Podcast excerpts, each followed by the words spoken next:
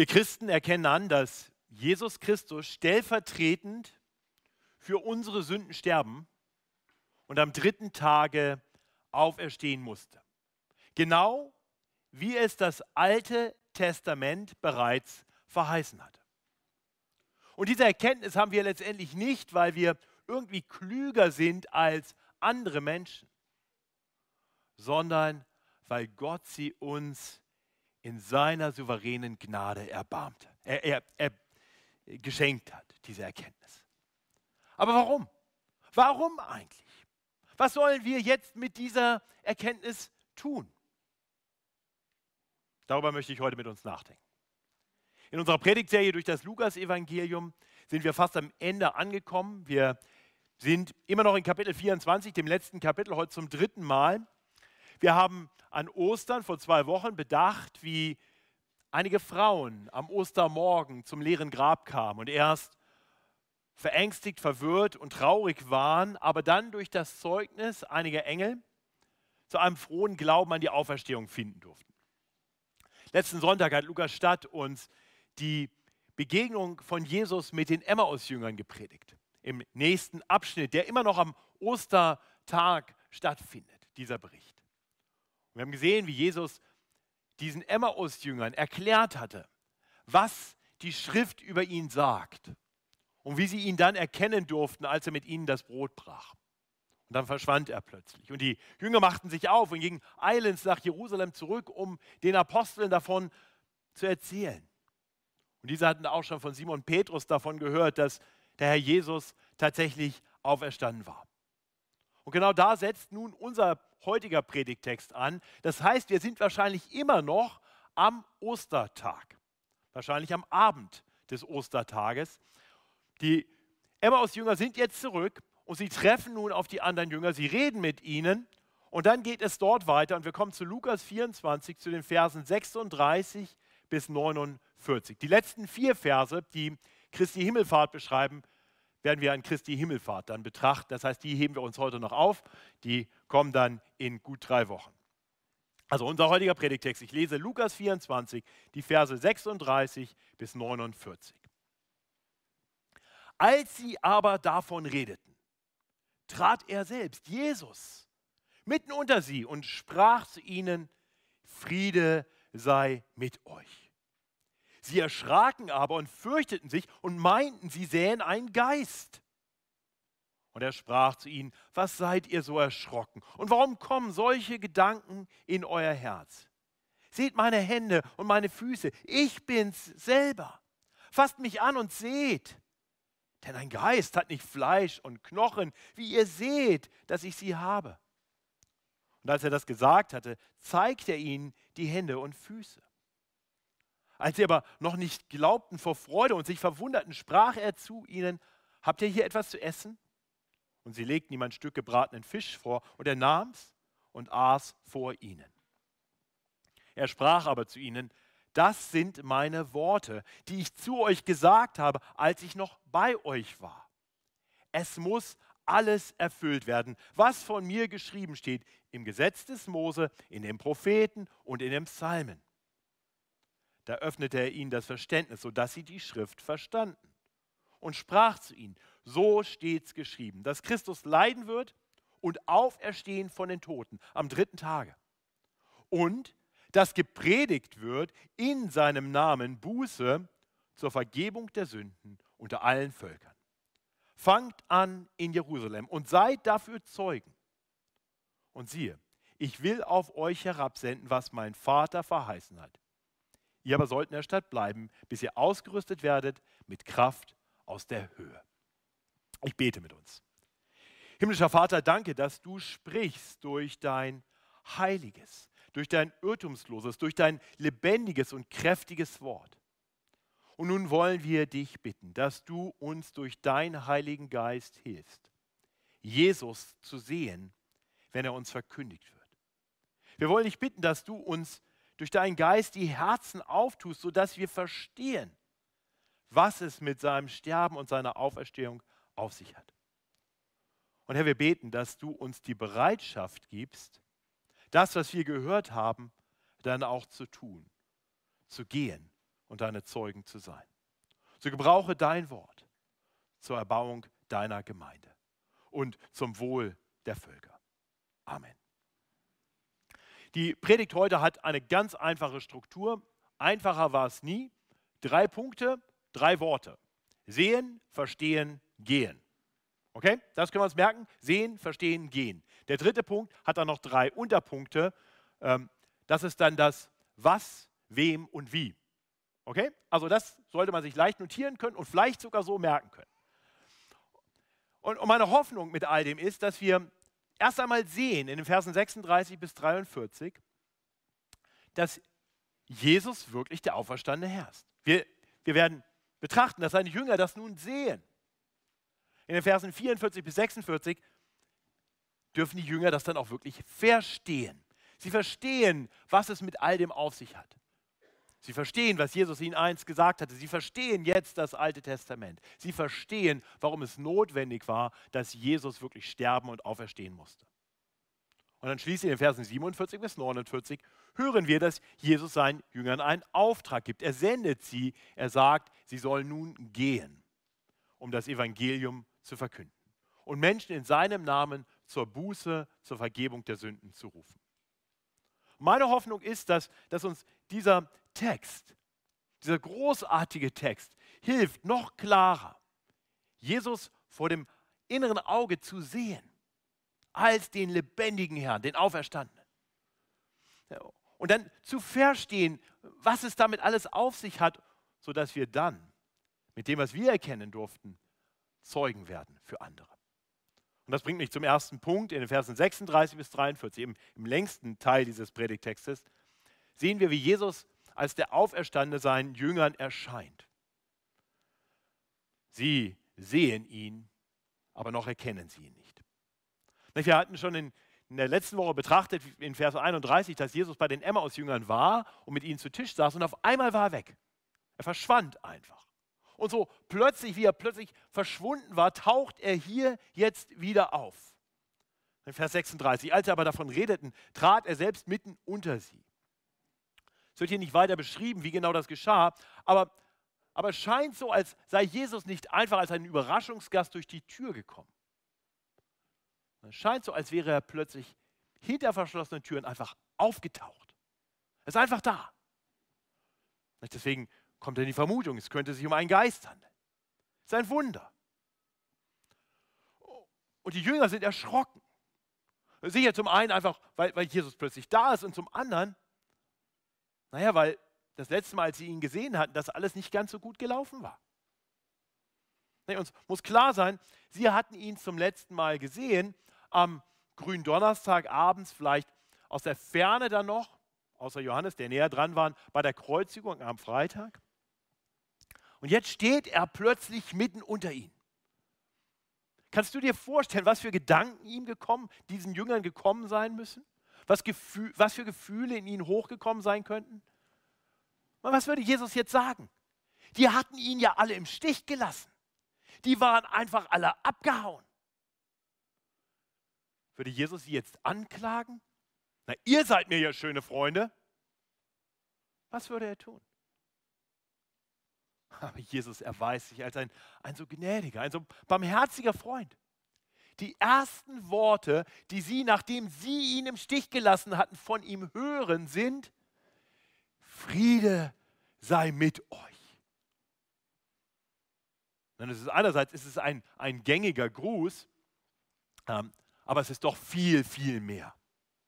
Tatsächlich ist, ist der Friede, der Shalom, den Jesus hier den Jüngern zuspricht, zum ersten Mal seit dem Sündenfall mehr als nur ein frommer Wunsch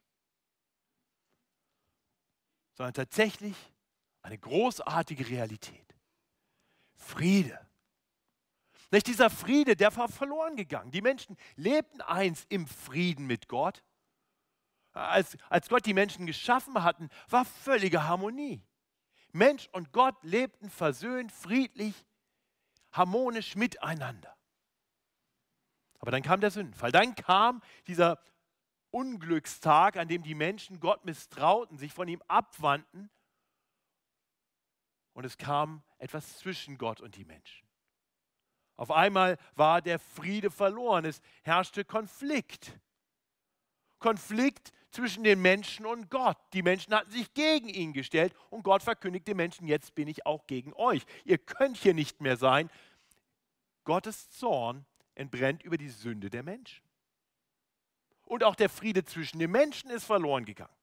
Wir sehen das unmittelbar nach dem Sündenfall wie Adam und Eva sich gegenseitig die Schuld geben und dann auch noch die Schlange. Alle kriegen irgendwie Schuld. Keine Harmonie mehr, Konflikt. Und wir wissen, von da an nimmt das seinen Lauf. Wir wissen das aus unserem eigenen Leben. Streit, Konflikt, Krieg, all das erleben wir tagtäglich. Kein Friede. Doch nun nun, nach Jesu Tod und seiner Auferstehung, kommt Jesus zu seinen Jüngern und sagt, Friede sei mit euch. Ich hoffe, du kennst diesen Frieden. Ich hoffe, du kennst ihn. Ein, ein Frieden, den wir nur durch den Glauben an Jesus, daran, dass, dass er gestorben und auferstanden ist, empfangen können. Ein Frieden, den wir schon im Hier und Jetzt haben können, der unsere Herzen erfüllen kann. Und ein Frieden, der zu allen, die Jesus als ihren Retter und Herrn kennen, eines Tages kommen wird, wenn wir zu ihm kommen. Vollkommener Frieden. Das erwartet dich und mich, wenn wir Kinder Gottes sind. Nun, die Jünger hören diese Worte aber sie haben diesen Frieden noch nicht. Denn sie haben noch nicht verstanden, dass es wirklich der auferstandene Jesus ist, der hier zu ihnen spricht. Das lesen wir in, Vers 37. Sie erschraken aber und fürchteten sich und meinten, sie sähen einen Geist. Dabei hatten sie schon gehört von Jesu Auferstehung. Die Emmaus-Jünger waren zu ihnen gekommen. Die Frauen hatten es ihnen vorher schon verkündigt. Simon Petrus hatte irgendwie schon eine Begegnung mit Jesus gehabt. Die Jünger hatten davon gehört. Aber richtig glauben können sie es noch nicht. Und so geht es ja heute auch vielen Menschen. Ich meine, die Auferstehung Jesu wird seit 2000 Jahren verkündet. Viele Menschen haben davon gehört. Und die allermeisten glauben es nicht. Die Jünger sehen Jesus hier mit ihren Augen, eigenen Augen, aber, aber selbst das reicht nicht. Sie, sie denken, das muss sich um einen Geist handeln. Das kann ja nicht sein, dass Tote auferstehen. Das gibt es nicht. Jesus weiß das und er, und er spricht sie an und, und, und, und spricht direkt in ihre Gedanken. Was seid ihr so erschrocken, heißt es hier weiter. Vers 38. Und warum kommen euch solche Gedanken in euer Herz? Seht meine Hände und meine Füße. Ich bin selber. Fasst mich an und seht. Denn ein Geist hat nicht Fleisch und Knochen. Wie ihr seht, dass ich sie habe. Und als er das gesagt hatte, zeigte ihn die Hände und Füße. Er immer wieder, seht, seht, seht. Sie sehen. Aber es fällt ihnen immer noch schwer zu glauben, dass Jesus wirklich leibhaftig auferstanden ist. Und ich glaube, in gewisser Weise war das ja auch schwer zu verstehen. Wie, wie, wie soll man das begreifen? Wie kann das sein? Der kommt und geht. Was, was hat es damit auf sich? Sein Leib ist real, ja, man, man kann ihn sehen, man kann ihn sogar anfassen. Aber andererseits, plötzlich verschwindet er, plötzlich taucht er wieder auf. Das ist der Auferstehungsleib. Das ist außerhalb dessen, was wir kennen. Die Jünger sind ganz offensichtlich verwirrt. Doch zugleich schlagen ihre Herzen höher. Irgendwie ist das alles fast ein bisschen zu gut, um wahr zu sein. Das sehen wir da im Fortgang. Dass, dass, sie, dass sie erschraken, aber letztendlich, aber irgendwie doch erkennen, hier, hier stimmt was nicht. Und, und das muss Jesus sein, aber er kann es doch nicht sein. Vielleicht, vielleicht kennst du solche Situationen, wo du, wo du das, was du siehst und hörst und was wirklich toll toll wäre, wenn es denn so sein würde, irgendwie nicht fassen kannst. Äh, die Älteren unter uns können sich vielleicht in, in mein Beispiel hineinversetzen, den Jüngeren müsste ich dann wahrscheinlich noch ein anderes geben. Ähm, Ich kann mich noch gut daran erinnern, wie ich am 9. November 1989 zu einem 18. Geburtstag eingeladen war. Damals gab es noch keine Handys, soziale Medien auch noch nicht. Und ich war bei dieser Geburtstagsfeier bis spät in die Nacht, war gerade im Schulpraktikum, musste morgens nicht ganz so früh raus und, und komme nach Hause und sehe, Eltern schon im Bett, komme in mein Elternhaus, sehe, da steht ich glaube, es stand, ich weiß nicht, eine Flasche Sekt oder Wein auf dem Tisch, was meine Eltern wochentags nie, das kam nie vor, das hat mich verwirrt, aber ich konnte es nicht begreifen und bin dann ins Bett gegangen. Nächsten Morgen stehe ich auf, mein Vater sagt mir, die Mauer ist gefallen, die Mauer ist weg. Was? Nee. Und ich, und ich mache den Fernseher an und sehe die Berichte und ich, ich sehe es, aber ich, ich kann es gar nicht fassen. Vielleicht ging es dir auch so mit der einen oder anderen Sache. Zu gut, um wahr zu sein. Außerhalb dessen, was man sich vorstellen konnte. So war das hier bei Jesus. Die Jünger sehen ihn. Aber es heißt ja, dass sie, Vers 41, dass sie noch nicht glaubten vor Freude und sich verwunderten. Und Jesus ist so unheimlich geduldig, dass er seinen Jüngern nur noch einen weiteren Anschauungsunterricht gibt. Dass er tatsächlich leiblich da ist, dass er kein Geist ist dass er wahrhaftig auferstanden ist. Ich denke, er ist nicht primär hungrig, sondern sagt das zu ihrem Besten, wenn er sagt, habt ihr etwas zu essen? Und sie legten ihm ein Stück gebratenen Fisch vor und er nahm es und aß vor ihnen. Die Jünger konnten den auferstandenen Jesus sehen, aber sie brauchten immer noch irgendwie Hilfe, um zu verstehen, was das zu bedeuten hatte. Und so ist das bis heute. Viele Menschen sagen, ja, wenn ich Jesus sehen könnte, dann würde ich glauben. Aber tatsächlich wissen wir, dass viele, die Jesus gesehen haben, nicht an ihn geglaubt haben. Dazu muss noch etwas anderes geschehen. Und das bringt uns zum zweiten Punkt dieser Predigt. Vom Sehen kommen wir zum Verstehen. In den Versen 44 bis 46 hilft Jesus seinen Jüngern, jetzt wirklich zu verstehen, was es mit all dem auf sich hat indem er sie an das erinnert, was er ihnen einst gesagt hat und ihnen dann die ganze Schrift, das ganze Alte Testament aufschließt. Ähnlich wie die Engel am Grab den Frauen gegenüber schon gesagt hatte, denkt daran, was Jesus euch gesagt hatte, als er noch in Galiläa war, so spricht Jesus selbst jetzt zu seinen Jüngern und erinnert sie an das, was er einst gesagt hatte. Nicht so heißt es hier in Vers 44. Er sprach aber zu ihnen, das sind meine Worte, die ich zu euch gesagt habe als ich noch bei euch war. Und damit meint er, bevor ich gekreuzigt wurde. Es muss alles erfüllt werden, was von mir geschrieben steht, im Gesetz des Mose, in den Propheten und in dem Psalm. Dabei hatte Jesus also offensichtlich schon vorher immer wieder erklärt, wie das Alte Testament von ihm zeugt. Er beschreibt das Alte Testament, wir haben letzte Woche schon darüber nachgedacht, in seinen drei Teilen des, des jüdischen Kanoks. Der, das jüdische ähm, äh, Buch, das Alte Testament, wie wir es nennen, sie nennen es Tanach, besteht aus drei Teilen. Äh, das ist das Gesetz, das sind die Propheten und das sind die Psalmen. Und, und das ist genau das, wovon er hier spricht. Und Jesus macht deutlich, schaut, das Alte Testament hilft euch zu verstehen, was es mit mir auf sich hat für uns heute, das Alte Testament, hilft uns noch mehr zu verstehen, was Jesus wirklich für uns tun müsste. Denn es zeigt uns das Problem, es zeigt uns die Not und es gibt uns Verheißungen. Das heißt, das Alte Testament gibt uns den Hintergrund, damit wir das Neue besser verstehen können.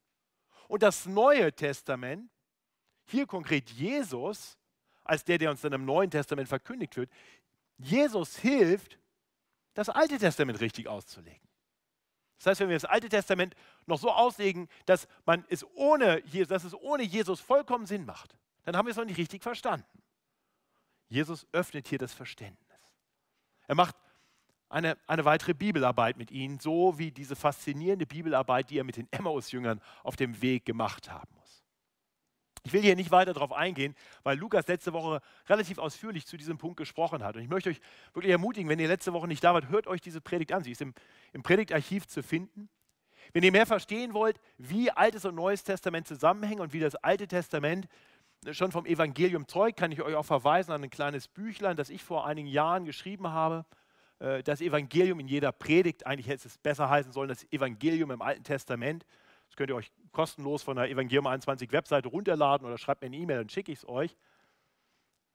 Aber ich hoffe, das ist klar. Was Jesus hier tut, ist, er, er, er hilft seinen Jüngern nicht nur zu sehen, dass er jetzt wirklich lebt, sondern zu verstehen. Zu verstehen, warum er sterben musste. Leiden, wie er hier sagt. Leiden, sterben und auferstehen am dritten Tage. Und das, das musste er zum einen, weil das, weil im Alten Testament so angekündigt war, in Erfüllung der Dinge, die angekündigt waren, aber er musste es noch aus einem viel größeren Grund tun. Nicht das, was Jesus hier sagt. Wir, wir lesen hier, er öffnet seinen Jüngern das Verständnis, Vers 45. Da öffnet er ihnen das Verständnis, sodass sie die Schrift verstanden und sprach zu ihnen, so steht es geschrieben, dass Christus leiden wird und auferstehen von den Toten am dritten Tag. Mein Gebet für jeden von uns, für jeden, der meine Worte hört, ist, dass wir verstehen, warum Jesus leiden musste. Warum das notwendig war. Warum er sterben musste. Und warum er auferstanden ist am dritten Tage. Jesus musste leiden und sterben. Nicht einfach nur zur Erfüllung des Alten Testamentes, nein, er musste es tun, damit wir Frieden mit Gott haben können. Denn durch sein Leiden, durch sein Sterben nahm Jesus all das auf sich, was uns von Gott trennt. All das, was den Frieden zerstört. Alle Rebellion, die wir in unseren sündigen Herzen haben gegen Gott. Jede böse Tat, die wir je begangen haben, jedes böse Wort, das wir je gesprochen haben, jeder böse Gedanke, dem wir Raum gegeben haben, all das trennt uns von Gott, der heilig und vollkommen gut ist. Und ein, ein gerechter Gott, und so ist unser Gott, Gott sei Dank, ein gerechter Gott, kann diese Rebellion, kann diese Sünde nicht ungestraft lassen. Aber Jesus nahm diese Strafe auf sich, auf dass wir Frieden haben mit Gott. Hast du das erkannt? Hast du Frieden? Wahren Frieden mit Gott? Ver verstehst du, warum Jesus leiden musste, sterben musste? Die Jünger dürfen es jetzt verstehen, weil Jesus ihnen die Erkenntnis schenkt. Er öffnet ihnen die Augen des Herzens, sodass nun für sie alles klar ist. Das musste geschehen zu ihrem Besten, damit sie Frieden haben können mit Gott. Und auch das, auch, auch wir müssen das verstehen. Sein Sterben war kein Unglück. Sein Sterben war keine Katastrophe. Sein Sterben war notwendig. Im wahrsten Sinne des Wortes notwendig. Mein Gebet ist, dass wir Jesus sehen, wenn er uns vor Augen gemalt wird in seinem Wort. Und noch viel mehr, dass wir verstehen, was es mit all dem auf sich hat. Dann sind wir bereit zu hören, was Jesus uns dann zu sagen hat. Denn wir sehen, dass er, nachdem er sein Jüngern vor Augen getreten ist, sodass sie ihn mit eigenen Augen sehen konnten und er ihnen Verständnis geschenkt, geschenkt hätte, sodass sie verstehen konnten, was es mit all dem auf sich hatte, dass er sie nun sendet, damit sie gehen. Um diese frohe Botschaft allen Völkern zu verkünden. Und das bringt uns zum dritten Punkt dieser Predigt. In Versen 47 bis 49 lesen wir vom Auftrag, den Jesus seinen Jüngern gibt. Ich lese uns die letzten drei Verse unseres heutigen Predigtextes. Vers 47. Und dass gepredigt wird in seinem Namen Buße zur Vergebung der Sünden unter allen Völkern. Fangt an in Jerusalem und seid dafür Zeugen. Und siehe, ich will auf euch herabsenden, was mein Vater verheißen hat. Ihr aber sollt in der Stadt bleiben, bis ihr ausgerüstet werdet mit Kraft aus der Höhe. Ja, so nochmal. Bisher hatte Jesus seinen Jüngern geholfen zu erkennen, er ist wahrhaftig auferstanden, er hat ihnen geholfen zu verstehen, er hat ihnen Erkenntnis geschenkt, warum das alles notwendig war. Und jetzt sendet er sie, dass sie gehen und das jetzt auch anderen sagen. Das, was ihr jetzt sehen und verstehen durftet, das muss weitergesagt werden. Ihr sollt jetzt Zeugen sein von all dem. Und bei dem nennt Jesus jetzt drei Aspekte des Gehens, was wir tun sollen, des Zeugenseins. Nämlich das Was und dem Wem und das Wie des Zeugenseins. Was? Was sollen die Jünger bezeugen? Nun, in Vers 46 haben wir schon gelesen, dass sie bezeugen sollen, dass Jesu leiden und auferstehen musste. Das heißt, sie sollen seinen Tod und seine Auferstehung bezeugen. Das, was, was als das Wichtigste überhaupt im 1. Korinther 15, Vers 1 bis 4 genannt wird, dass Christus gestorben ist für unsere Sünden nach der Schrift, dass er begraben wurde und dass er auferstanden ist am dritten Tage nach der Schrift. Das sollen sie verkünden. Sein Leiden, Sterben und seine Auferstehung. Und zum anderen soll Teil ihres Zeugnisses auch sein, dass sie Menschen zur Buße rufen. Das heißt, sie müssen anderen Menschen helfen, zu erkennen, dass sie auf falschen Wegen unterwegs sind. Das heißt es, die Buße zu verkündigen. Buße heißt umzudenken. Buße ist also, ist, wie ich eben schon sagte, im wahrsten Sinne des Wortes notwendig. Wir wenden uns um, wir denken um, wir richten unser Leben neu aus. Wir sollen Menschen sagen, du musst umkehren. Das heißt, Menschen muss gesagt werden, du bist nicht einfach okay. Du hast nicht einfach Frieden mit Gott. Nein, das, was du tief in deinem Herzen schon weißt, ist Realität, ist die Wahrheit. Es ist kein Frieden. Von Natur sind wir nicht okay. Wir sind allesamt Sünder und ermangeln des Ruhmes, den wir bei Gott haben sollten. Deswegen brauchen wir Vergebung. Und, und diese Vergebung hat Jesus ermöglicht durch seinen stellvertretenden Sühnetod am Kreuz. Und diese Vergebung kommt zu uns in dem Moment, wo wir uns im Glauben ihm zuwenden, wo wir uns abwenden von unserem falschen Wegen und uns ihm zuwenden. Und ihn anerkennen als den Herrn, den lebendigen Herrn, den auferstandenen und lebendigen Herrn über unser Leben. Das, das war's, das sollen wir verkündigen. wer das erkannt hat, der ist jetzt auch berufen, diese gute Nachricht, die wir verstehen durften, weiterzusagen. Das ist das Was. Wir verkündigen Menschen das, was Jesus für uns getan hat und das, was die Menschen tun müssen. Und das führt zum Wem. Wem sollen die Jünger das verkündigen? Jesus macht deutlich, zwei Teile. Er sagt, erst einmal soll unter allen Völkern verkündigt werden und dann sagt er, wo sie anfangen sollen. Fangt an in Jerusalem. Und da sind sie gerade, in Jerusalem. Das heißt, fangt an vor der eigenen Haustür. Zwei Aspekte. Ja? Fang an da, wo du bist, und dann geh zu allen Völkern. Wem? Allen. Ohne Ausnahme. Und drittens, wie? Wie sollen sie das tun? Nun, Jesus macht deutlich, tut es nicht aus eigener Kraft. Das wird nicht funktionieren, das kann nicht funktionieren. Dass Menschen das Evangelium wirklich verstehen, ist ein Werk, das Gott tun muss. Deswegen sollen sie warten, bis sie zugerüstet werden mit Kraft aus der Höhe. Diese Kraft aus der Höhe, die Jesus schon versprochen hatte, ist der Heilige Geist. Deswegen gehen die Jünger noch nicht, sondern sie warten noch in Jerusalem. Wir sehen das dann ganz am Ende des Evangeliums. Sie sehen Jesu Himmelfahrt und sie preisen und loben ihn, aber sie bleiben erst einmal vor Ort. Sie fangen noch nicht an, ihn zu bezeugen. Die Apostelgeschichte fängt da an, wo Lukas aufhört. Lukas schreibt ja ein zweites Buch. Neben dem Evangelium schreibt er die Apostelgeschichte, die hängen zusammen. Und das Ende vom Lukas-Evangelium und der Anfang der Apostelgeschichte überlappen sich so ein bisschen. Wir kriegen dann nochmal die gleiche Verheißung für die Jünger zu hören. Wir sehen auch nochmal die Himmelfahrt, Ende von Lukas 24, dann nochmal Apostelgeschichte 1. Und dann sehen wir, wie genau das geschieht. Der Heilige Geist wird ausgegossen, Apostelgeschichte 2, und die Jünger gehen. Sie fangen an in Jerusalem. Und dann gehen sie weiter nach Judäa, ganz Judäa. Das ist der, das Territorium, zu dem Jerusalem gehört als Hauptstadt. Und dann gehen sie weiter zum Mischvolk der Samariter. Und dann ziehen sie weiter hin zu den Heiden, zu den Völkern. Interessant ist in der Apostelgeschichte zu sehen, wer dann geht, wer diesen Auftrag als für sich selbst zutreffend äh, hält. Das, das ist eben nicht nur diese kleine Gruppe der Elf. Nein, da tauchen dann Leute auf wie Paulus und Barnabas und Titus und Timotheus.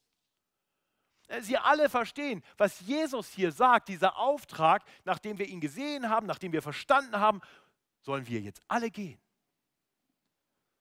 Alle sollen gehen. Das ist ja auch notwendig. Elf Leute können nicht zu allen Völkern gehen. Das ist ein Auftrag an alle Jünger. Lieber Christ, der Auftrag zu gehen ist ein Auftrag auch für dich. Der Auftrag zu gehen gilt allen, dem der Herr in seiner großen Gnade die Erkenntnis geschenkt hat. Die Erkenntnis des Evangeliums. Und nun sind wir dran. So wie Jesus hier zu seinen Jüngern spricht, so sollen wir als Christen nun den Christus verkündigen. In der Kraft seines Heiligen Geistes.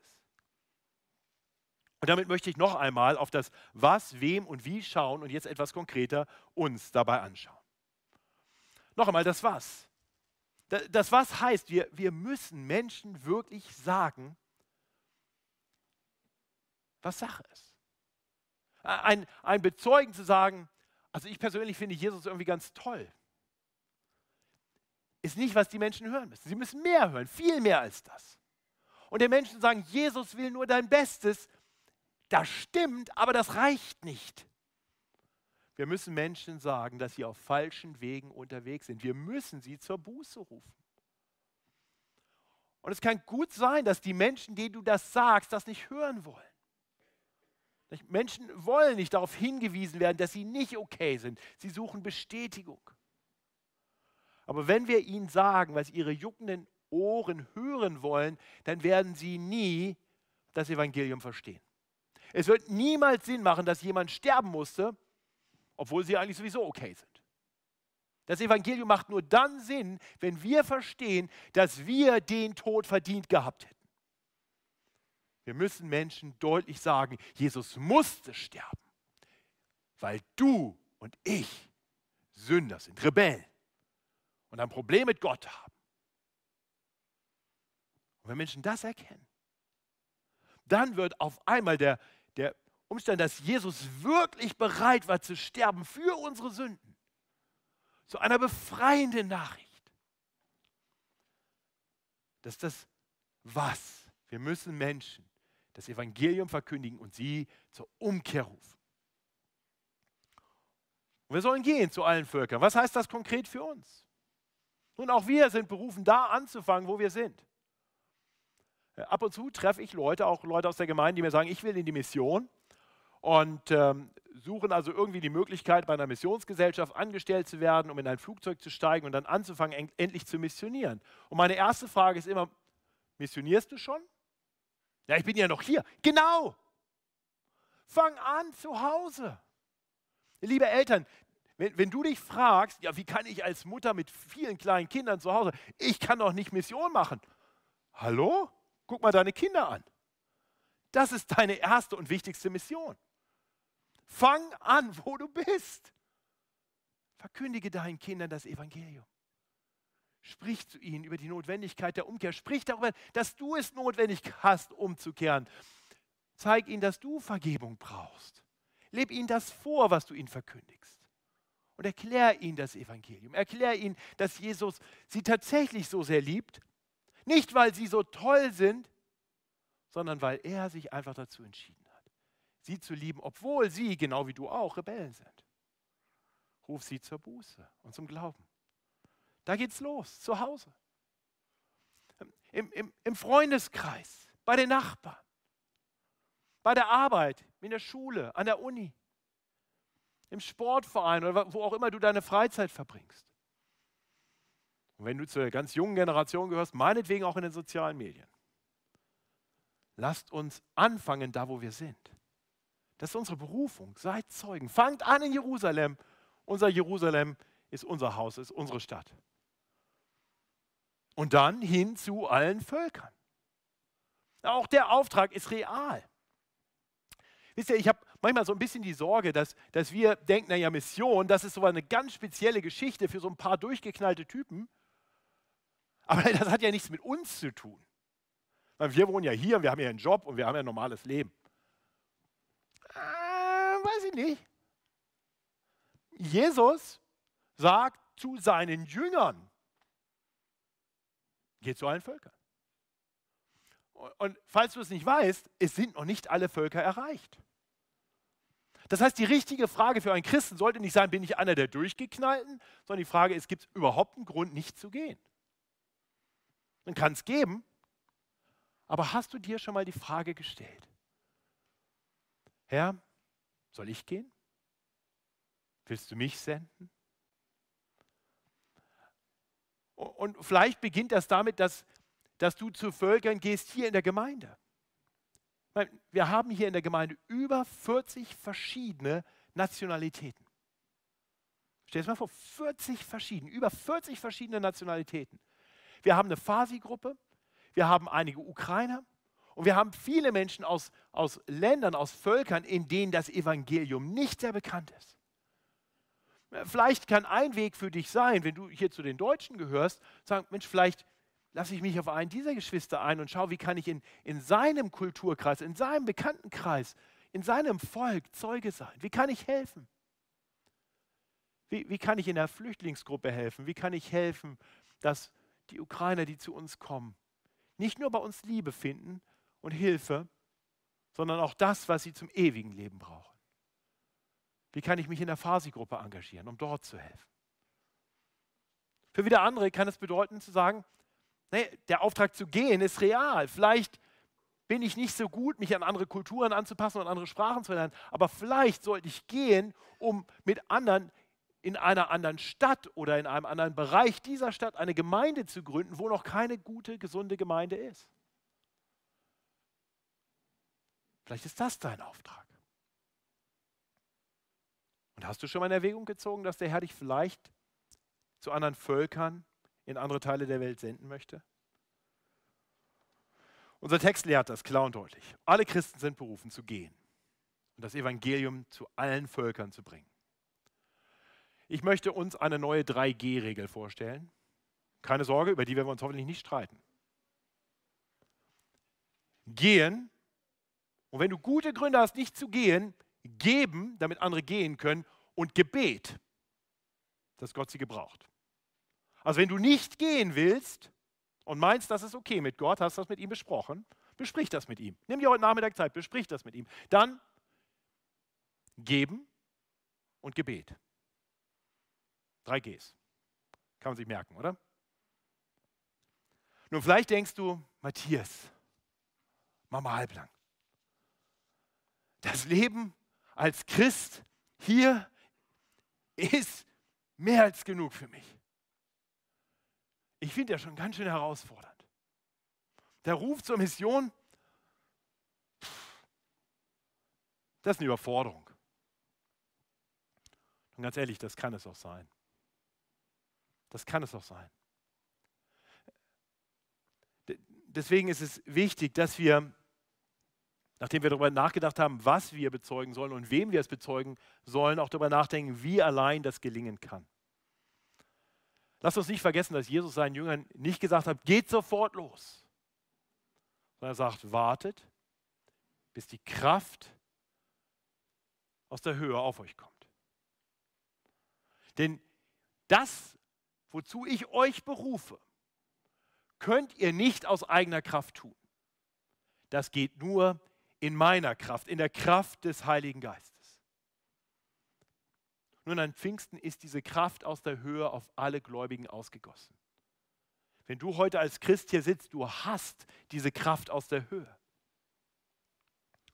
Und dieser Kraft dürfen wir Raum geben. Wir geben ihr Raum, indem wir für uns selber beten. Herr, wenn das, was ich aus deinem Wort höre, mein Auftrag ist, dann schenk mir auch den Mut und die Kraft zu tun, wozu du mich berufst. Und betet füreinander.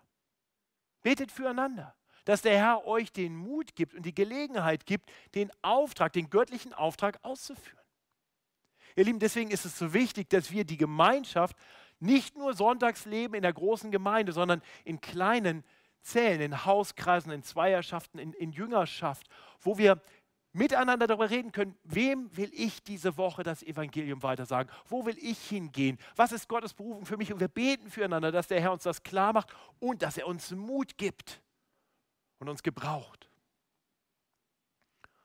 Und jeder von uns, der sich schon mal aufgemacht hat,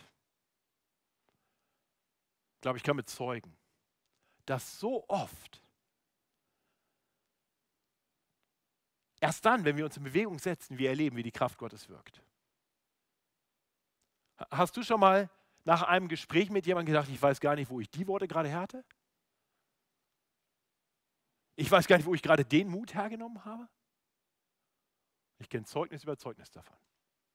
Da, wo wir uns in Bewegung setzen, erleben wir, wie die Kraft Gottes in uns anfängt zu wirken. Dabei wirkt die Kraft Gottes nicht nur in uns, sondern auch durch uns. Seht ihr, und damit wird die Predigt vielleicht auch rund und dieser Text rund. Wenn, wenn wir Menschen das Evangelium bezeugen, dann wird der Geist Gottes anfangen, auch an anderen zu wirken. Und, und unsere Worte gebrauchen, um ihnen vor dem inneren Auge auf einmal Christus als den Lebendigen vor Augen zu malen. Und der Geist Gottes gebraucht unser Zeugnis immer wieder, damit andere Menschen auf einmal anfangen zu verstehen, was es mit all dem auf sich hat. Das hast du nicht in dir. Aber der Geist Gottes kann es wirken. Das ist der einzige Grund, warum du heute hier bist. Weil der Geist Gottes dir geholfen hat, den auferstandenen Christus zu erkennen und zu verstehen, was es mit allem auf sich hat. Preis den Herrn für das Wirken seines Geistes in deinem Leben. Nun lass ihn auch durch dich wirken in anderen. Ich möchte schließen mit einer ganz kurzen persönlichen Geschichte aus meinem eigenen Leben.